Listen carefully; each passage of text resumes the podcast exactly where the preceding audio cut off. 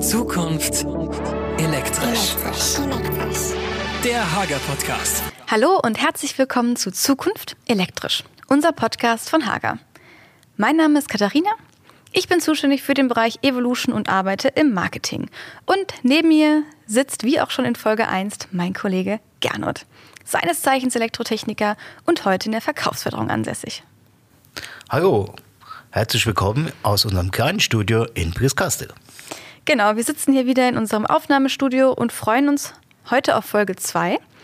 In unserem Podcast besprechen wir Trends, Themen und Entwicklungen in und aus der Elektrobranche. Und wir sprechen hier über unsere Meinung, das ist ganz wichtig, denn wir haben keine Ambition auf Allgemeingültigkeit. Im Gegenteil, wir freuen uns, wenn ihr uns schreibt, diskutiert mit, gerne über Facebook oder über E-Mail. So, und mit diesen Worten starten wir doch mit dem heutigen Thema, das da wäre. Gar nichts.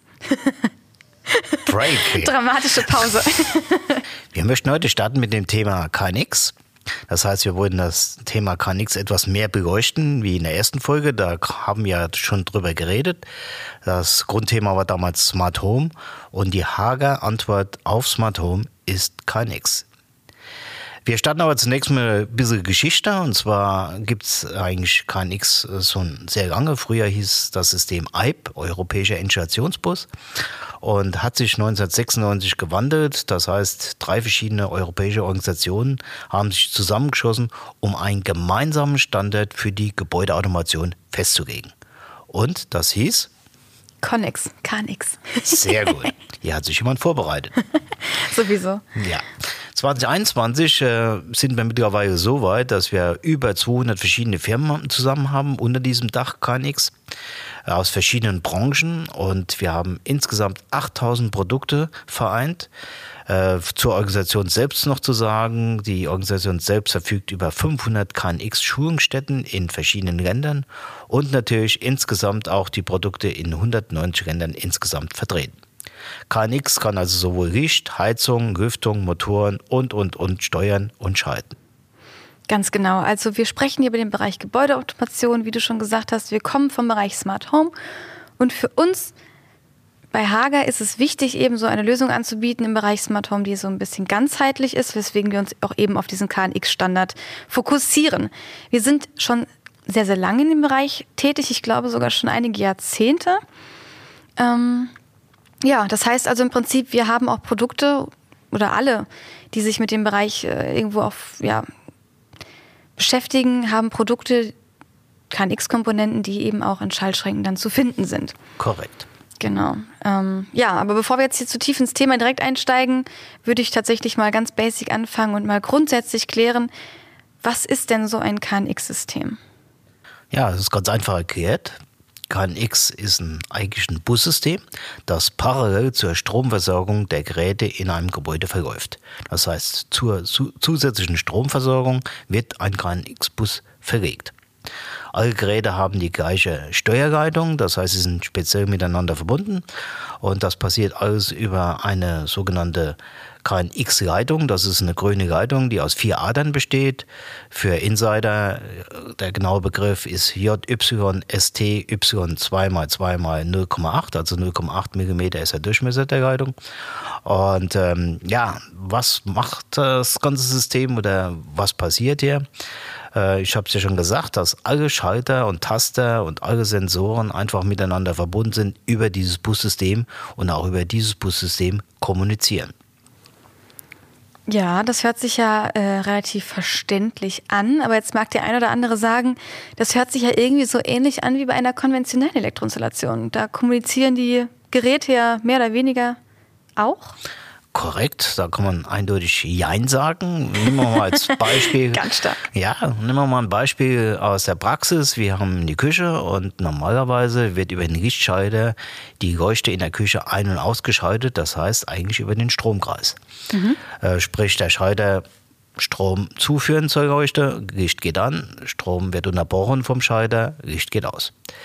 Äh, bei diesem Bussystem läuft es etwas anders. Das heißt also, dieses Bussystem funktioniert so, dass der Schalter selbst über diese Datenleitung einen sogenannten Aktor bedient. Das heißt also, der, die Verknüpfung, die Software geschieht dadurch, dass eben die Systeme so programmiert sind, dass mit dem Schalter 1, der zum Beispiel in der Küche jetzt sitzt als Schalter, äh, einfach diesen Küchenschaltmechanismus als Aktor bedient und der selbst schaltet wiederum äh, die Leuchte ein. Also Information über Bussystem, Schaltung über Aktor. Okay, das heißt, ähm, ja, es ist im Prinzip eine Elektroinstallation, aber keine herkömmliche, sondern wir haben Komponenten, die sind alle auf einem gemeinsamen Bus, Feldbus. Auf diesem System sind sie verbunden, verschiedene Komponenten, Sensorik, Aktorik. Und das heißt, wenn ich jetzt bei einem Schalter beispielsweise mal drücke, ja. dann wird dieser Befehl auf diesen Bus gebracht im Prinzip und es ist eine, ja, wie eine Kommunikation, eine Übertragung dieser Informationen auf den zugehörigen Aktor. Und das heißt ja im Prinzip, dass jede Komponente auf dem KNX-Bus diese Information theoretisch empfangen könnte. Korrekt. Auch hier ein Beispiel nochmal zu nennen. Es wäre somit möglich, dass man, wenn man einen Schalter drückt und ihn so programmiert hat, zum Beispiel im ganzen Haus komplett die Leuchten angehen oder ausgehen, je nach Bedarf. Ah, das ist ja zum Beispiel eine sehr, sehr gute Lösung, wenn wir nochmal auf das Thema von letzter Folge zurückschauen. Die drei äh, Hauptgründe, warum man sich für ein Smart Home entscheidet. Sicherheit, Komfort, Energieeffizienz. Wenn ich mit einem Schalter alles ausmachen kann, alle Verbraucher, Korrekt, sehr dankbar. Korrekt. Und das Geniale an dieser KNX-Geschichte, man kann es jederzeit wieder umprogrammieren. Wenn man zum Beispiel nach einer gewissen Zeit X feststellt, äh, da passt was nicht, könnte man zum Beispiel hingehen, auch das so programmieren, dass nur drei Leuchten ausgehen und nicht das komplette Beleuchtungssystem im Haus.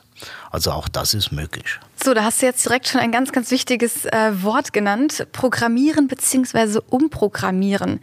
Wir haben das ja schon so ein bisschen ja versucht zu erklären jetzt. Ähm, es ist eine andere Art der Elektroinstallation, eine andere Art, sein Gebäude zu, zu steuern im Prinzip. Und es ist basierend auf einer Programmierung. Wir haben einen Bus, aber der muss programmiert werden und dafür brauche ich eine spezielle Software. Und diese Software nennt sich ETS, also ist eine Abkürzung für Engineering Tool System. Und das muss durch den Elektrohandwerker durchgeführt werden, oder? Ja, da hast du dich sehr gut informiert. Also äh, auch hier gibt es ein ganz klares äh, Jein. Äh, es ist früher so gewesen, heute auch natürlich noch so, dass der Elektrohandwerker diese Adressierung vergibt. Das heißt, jedes Gerät, jeder Schalter, jeder Taster hat eine eigene Adressierung, wie eine Hausnummer zu handhaben. Und er sagt dann in dieser Software zum Beispiel Schalter Nummer 1, schalte mir Gerät in der Küche ein. Und äh, das heißt also, wenn ich da drauf drücke und er das so programmiert hat, macht das System das vollautomatisch. Äh, habe auch die Möglichkeit, eben mit anderen Geräten eben zu kommunizieren. Das heißt, ich könnte zum Beispiel ihn dann auch später programmieren in der Software selbst, dass er zum Beispiel auch andere Geräte zusätzlich mit anspricht. Also das ist möglich. Nachteil ist, dass natürlich der Handwerker dies tun muss. Mittlerweile in den letzten Jahren hat sich aber enorm viel getan auf dieser KNX-Schiene. Das heißt also mittlerweile ist es auch so, dass man separat weg von dieser Schalter- und äh, mhm. Tastertechnik auch mit Handys eben solche Aktoren ansprechen kann und die eben über diese Touch-Funktion auf dem Handy eben auch den Aktor aktivieren können. Okay, ja, sehr gut. Ich würde sagen, wir haben jetzt auch schon sehr, sehr viel äh, zum Thema KNX gesagt. Deswegen möchte ich es einfach noch mal eben, bevor wir weitermachen, alles einmal zusammenfassen. Ähm, nur zum, zum Mitschreiben.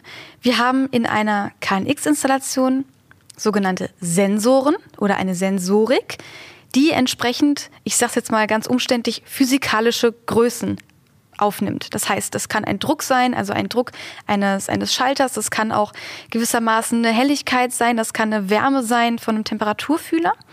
Und eben aus dieser, diesem, dieser physikalischen Größe wird irgendwie ein elektrischer Impuls, der an den, an den Aktor gesendet wird. Und dieser Aktor macht dann die Lampe an, schaltet die Heizung an, ähm, solche Themen. Genau. Also Sensorik und Aktorik, die über ein, wir haben es jetzt schon mehrfach gesagt, ein Bussystem verbunden ist, über die eben diese entsprechende Kommunikation verläuft. Dieses Bussystem kann aber nicht einfach installiert werden, dann steht es, sondern wir müssen im Prinzip jedem Aktor, jedem Sensor mehr oder weniger eine, eine Nummer, einen Namen zuweisen. eine Adresse, soweit ich das weiß. Und das Ganze in einer ETS, also in diesem System, eben installieren, programmieren, sodass das Ganze dann eben auch ja, zu verwenden ist. Sehr gut zusammengefasst. Vielen Dank. Somit haben wir auch Vorteile. Äh, wir haben es ja in der ersten Folge auch schon angesprochen. Jetzt nochmal kurz zusammengefasst. Also wir haben 8000 verschiedene Geräte, die wir da einbinden können in diese KNX-Sache. Äh, wir haben ein offenes System, was ganz wichtig ist. Das heißt, wir können verschiedene Hersteller zu einbinden. Es muss nicht unbedingt nur ein Hersteller sein, sondern man kann einfach nach Belieben verschiedene Hersteller auch mischen. Äh, wir können zum Beispiel auch eine umfassende Schulung anbieten. Das heißt, wenn man sich da nicht sicher ist und die ersten Schritte machen möchte, kann man hier also von der Grundschulung bis zur Zertifizierung eben verschiedene Schulungen eben äh, ja, durchlaufen. Äh, zusätzlich haben wir nur eine Software für alle Geräte, das heißt entweder Sanitär oder Elektro oder wie auch immer, eine Software für alle Geräte. Und was ganz wichtig ist für Endverbraucher oder Endkunden, äh, die Bedienoberfläche ist über Handy in einer App ganz einfach wie Windows eben mit Touch-Funktion zu generieren. Und was auch wichtig ist, äh, einfach nachzurüsten. Das heißt, man hat hier eine zukunftssichere Installation. Das heißt, man kann sie jederzeit verändern und äh, Nachhinein, das, wir haben so einen Begriff geprägt, das heißt, Haus ändert sich mit den Bewohnern. Das heißt, wenn die Bedürfnisse der Bewohner sich ändern, sie werden älter, ähm, ja, es ist irgendetwas passiert, kann man jederzeit diese Software dazu benutzen, einfach das Haus eben komplett eventuell zu ändern. Ja, sind schon einige Vorteile und ich möchte gerade in diese Lobeshymne einsteigen. Ähm, und zwar ähm, mit dem Thema, was für mich eigentlich ein sehr, sehr großer Aspekt ist, warum ich das Ganze so, so interessant finde. Ähm, der ein oder andere mag das Thema IoT, Internet of Things, schon mal gehört haben, Internet der Dinge. Das beschreibt ja im Prinzip dieses Phänomen, dass wir physische Objekte äh, in gewisser Maßen irgendwo virtuell verbinden über eben das Thema Internet ähm, ein Beispiel wäre hier eben äh, zum Beispiel mit einer Alexa eben auch entsprechende Gebäudefunktionen zu steuern.